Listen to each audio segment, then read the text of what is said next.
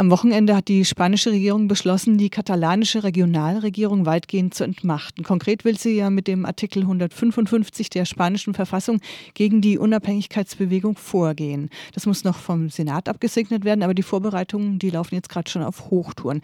Was heißt das denn überhaupt konkret, dieser Artikel 155, wie er jetzt angewandt werden soll?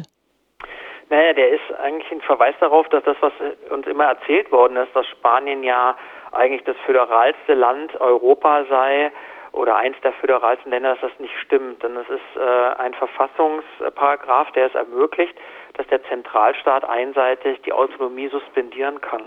Und äh, im Fall von Katalonien ist das also wirklich, dass man ja praktisch die gesamten Institutionen außer Kraft setzt. Das heißt, die Regierung wird abgesetzt. Äh, dazu äh, muss man auch wissen, dass die dann alle auch Strafverfahren bekommen würden mit äh, teilweise Strafandrohungen von vielen Jahren Gefängnis. Ähm, es äh, würde bedeuten, dass das Parlament aufgelöst wird. Die katalanischen Medien äh, werden einer spanischen Leitung unterstellt, was insofern also auch gravierend ist, weil vor allem im Radio da doch äh, sehr viele kritische und auch linke Sendungen laufen, im katalanischen öffentlichen Radio. Es würde bedeuten, dass die Autonomiepolizei, die Führung ausgewechselt wird. Äh, auch da ist ja der Führer der Autonomiepolizei äh, angeklagt, der müsste möglicherweise auch oder muss möglicherweise auch ins Gefängnis. Und man hat wohl auch vor, das Bildungswesen grundlegend äh, dann umzugestalten, weil man der Meinung ist, äh, die katalanischen Schulen seien Horte der antispanischen Propaganda. Also das ist zumindest die Wahrnehmung des Zentralstaats. Also es wäre ein sehr äh, umfassender Eingriff. Die werden Autonomiewahlen dann vermutlich neu ansetzen könnte man sagen, naja, dann haben sie ja wieder ein Autonomieparlament, aber dazu muss man wissen, dass eben auch Parteiverbote im Gespräch sind. Das heißt also, zumindest ein Teil der Unabhängigkeitsparteien werden vermutlich nicht zugelassen werden. Es sitzen ja jetzt schon zwei Sprecher von äh, großen katalanischen zivilgesellschaftlichen Organisationen im Gefängnis, die nichts gemacht haben, außer eben Demonstrationen zu organisieren. Und vor dem Hintergrund äh, ist also ganz klar, es wird keine demokratischen normalen Wahlen geben. Und insofern ist es wirklich eine Art, ja, nicht deklarierter Ausnahmezustand, ja, mit fast Besatzungsstatus, der Katalonien da bevorsteht.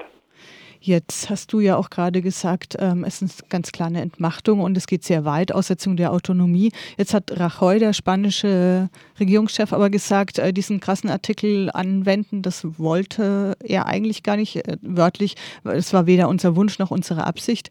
Und äh, diese Maßnahmen, die bedeuteten aber auf keinen Fall die Aussetzung der Autonomie und der Selbstverwaltung Kataloniens, so Rajoy. Wie glaubwürdig ist er? Naja, was ist, bleibt übrig von einer Autonomie, äh, wenn die Parteien oder die Parteienmehrheit, die es gibt, von den Wahlen und von den Ämtern praktisch ausgeschlossen wird. Also der setzt natürlich darauf, dass sich das Lager der katalanischen Parteien dann spalten würde, dass dann vielleicht ein Teil der katalanischen äh, Parteien auch gar nicht antreten würde. Die KUP hat schon gesagt, sie sieht überhaupt gar keine Notwendigkeit, nochmal äh, zu einem Autonomieparlament anzutreten. Und damit äh, hätte er dann möglicherweise eine ihm genehme Mehrheit im Parlament, die aber nicht der demokratischen äh, Zusammensetzung oder der, der, der, die, die, die, die Stimmung, die, Demo, die politische Stimmung im Land nicht demokratisch abbilden würde. Also insofern ist ganz klar, also es geht natürlich darum, den jetzt bestehenden Zustand äh, zu verteidigen und eben zu verhindern, dass es eine Debatte über äh, eben eine grundlegend andere Organisation der territorialen Frage im spanischen Staat gibt. Diese grundlegend andere territoriale Debatte hätte man ja schon vor 10, 15 Jahren lösen können. Da war ja im Gespräch ein erweitertes föderaleres System. Das hat, äh, haben die zentralspanischen Parteien damals verhindert. Und äh, das ist auch genau der Punkt, warum man jetzt äh, versucht, mit der, mit dem Paragraphen 155 alles zu blockieren, weil man eben diese grundlegende Reform, die äh, dann auch eine grundlegende Verfassungsreform äh, bedeuten würde, weil man die nicht will, nicht wollte. Vermutlich wäre es für die aber auch schon zu spät, das muss man auch sagen. Also wahrscheinlich ist die katalanische Bewegung längst an einem, an ganz anderen Punkt und will auch keine Reform innerhalb von Spanien mehr, sondern will tatsächlich weg von Spanien und einen eigenen Staat, eine eigene Republik. Jetzt sagen viele und nicht nur die spanische Regierung, ja, Puigdemont, der katalanische Regierungschef, der spricht zwar immer davon, dass die spanische Regierung nicht auf seine Dialogangebote eingeht, aber er selbst, der setzt sich ja über die spanische Verfassung hinweg und er agiert damit illegal. Ja, natürlich äh, agiert er illegal, aber die spanische Verfassung ist ja selbst Teil des Problems. Diese Verfassung kam zustande 1978, als die frankistischen Militärs die ganze Zeit mit Putsch gedroht haben, falls es zu große Zugeständnisse an die anderen Nationen im Staat gibt oder auch an die politische Linke gibt. Und insofern ist diese Verfassung, äh, die ist da zwar damals zwar von der katalanischen Bevölkerung in einem Referendum angenommen worden, aber eben vor dem Hintergrund von manifesten Drohungen durch die rechten Militärs. Und äh, ja, also es, wie man jeder weiß, es gibt natürlich auch außerhalb der Verfassung und außerhalb des Rechts, des bestehenden Rechts, äh, auch Demokratieforderungen. Und äh, es ist jetzt auch nicht so, dass während des Frankismus kein Recht gegeben hätte. Es gab auch damals Gesetze und äh, auch damals waren bestimmte Forderungen illegal, trotzdem waren sie legitim und das ist eigentlich die, die Situation, die man heute hat, dass sich seit mittlerweile zehn Jahren eine gesellschaftliche Mehrheit äh, Veränderungen fordert des rechtlichen Rahmens in Katalonien, der aber immer mit Verweis auf das spanische Gesetzeslage blockiert wird. Und da hat man einfach ein Problem, einen Widerspruch zwischen einer demokratischen oder gesellschaftlichen Stimmung und einem, einem rechtlichen Rahmen, der zudem ein Legitimationsproblem hat, weil er eben so tief noch in der Diktatur verankert ist. Die Lösung wäre, man müsste halt einfach die Leute abstimmen lassen und äh, befragen, vor allem eben die katalanische Bevölkerung befragen, wie sie sich diesen neuen, neuen rechtlichen Status wünscht. Aber genau eben so eine demokratische Lösung wird ja blockiert. Also es gab ja einen Versuch, zehn Jahre lang ein Referendum auszuhandeln. Mit äh, Madrid wäre das auch möglich gewesen. Man hat, hätte ja mit die, die spanischen Parteien hätten ja äh, die Verfassung so modifizieren können, dass so ein Referendum in Katalonien möglich ist. Und dann hätte man die Gesellschaft normal befragen können, was sie sich wünscht. Und äh, das hat man blockiert. Man wollte diese demokratische Lösung nicht, sondern man wollte, dass der Zentralstaat diese, diesen Rahmen von 1978 so unverändert beibehält. Und das ist eben genau das, was man damit erreicht hat. Dadurch hat man einen großen Teil der katalanischen Bevölkerung dahin gebracht, dass sie den spanischen Staat nicht mehr akzeptiert oder die Legitimität des spanischen Staats nicht mehr anerkennt.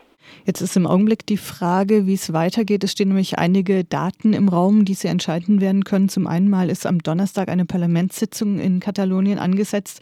Eben dieser Paragraph 155 soll da debattiert werden. Aber so im Hintergrund steht immer wieder ein bisschen die Frage, ja, ähm, erklärt Puigdemont jetzt äh, wirklich, wirklich die Unabhängigkeit oder nicht? Ja, das ist nach wie vor nicht so ganz einfach vorherzusagen, denn das Problem ist wohl auch, dass er Freitag im Madrider Senat sprechen will. Und äh, wenn er vorher das, die Unabhängigkeit erklärt, wird er wahrscheinlich in Madrid verhaftet werden. Und äh, soweit ich das verstanden habe, drohen ihm wegen Hochverrat dann bis zu 20 Jahre Gefängnis. Also von daher gibt es da schon auch so ein paar Dimensionen, die da äh, oder ein paar Aspekte, die da noch mit reinspielen. Ähm, es ist nach wie vor auch immer noch, ähm, gibt es Gerüchte, dass es ein Teil der Unternehmerflügel der äh, Demokratischen Partei also von Ministerpräsident Puigdemont, dass die ähm, Neuwahlen einberufen möchten, äh, so wie das auch Madrid fordert. Ich kann mir das ehrlich gesagt nicht vorstellen, weil ihnen klar sein müsste, dass das äh, ein fürchterliches Wahlergebnis wäre, weil ein Teil der katalanischen Unabhängigkeitsparteien zu solchen Autonomiewahlen auch nicht antreten würde. Und dadurch wäre dann klar, dass äh, die unionistischen Parteien eine Mehrheit hätten und, äh, und vor allen Dingen auch die Demokratische Partei von Ministerpräsident Puigdemont wegen diesem Zurückweichen sicherlich auch bestraft werden würde. Also ich kann mir das nicht vorstellen.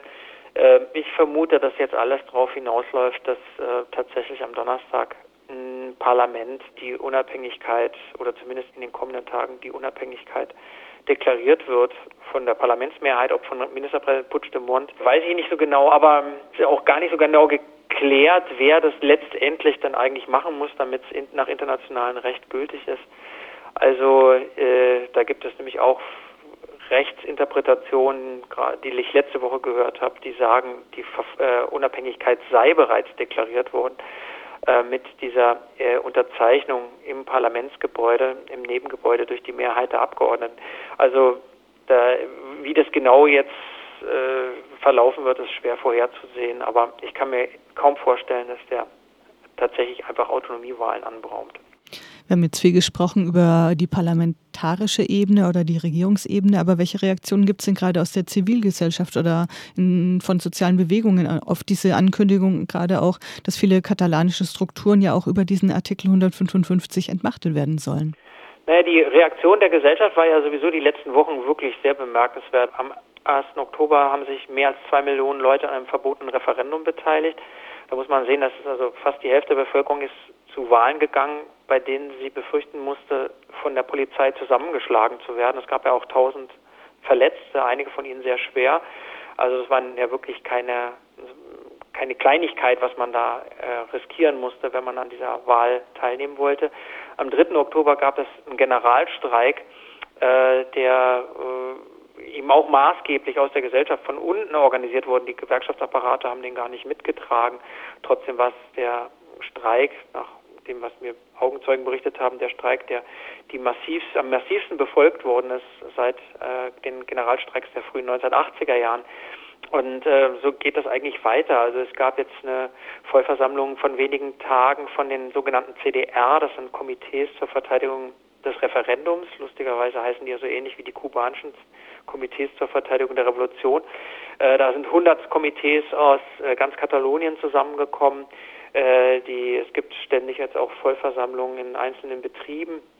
Ähm, einige haben vielleicht äh, noch vor Augen, dass die Hafenarbeiter sich geweigert haben, die Polizei zu versorgen, die spanische. Die äh, Feuerwehrarbeiter haben beschlossen, die äh, Wähler vor der, äh, vor der Polizei zu schützen. Ähm, jetzt gab es Vollversammlungen im, im, in den öffentlichen rechtlichen Medien. Die haben angekündigt, dass sie die eine spanisch eingesetzte Leitung nicht akzeptieren werden im Radio und im Fernsehen, im katalanischen. Und äh, solche äh, Initiativen gibt es aller Orten. Man muss ja auch sehen, als die beiden, äh, die Sprecher der beiden großen Organisationen letztes, letzte Woche verhaftet worden sind, sind innerhalb von 20 Stunden 200.000 Leute zu einer Großdemonstration zusammengekommen. Äh, jetzt am Wochenende war erneut eine Großdemonstration mit einer halben Million Leute. Und also dieses Mobilisierungsniveau ist unglaublich hoch und das jetzt schon seit Wochen. Also äh, man, kann natürlich immer schwer vorhersagen, was dann passiert, wenn äh, die Gewalt äh, von der Polizei wochenlang anhält und viele Leute im Gefängnis landen und viele Leute dann auch noch mehr Angst bekommen, als sie sowieso schon haben. Das lässt sich schwer vorhersagen, aber bisher ist die Reaktion eher so, dass die katalanische Gesellschaft zusammengerückt ist und die Empörung sehr groß ist.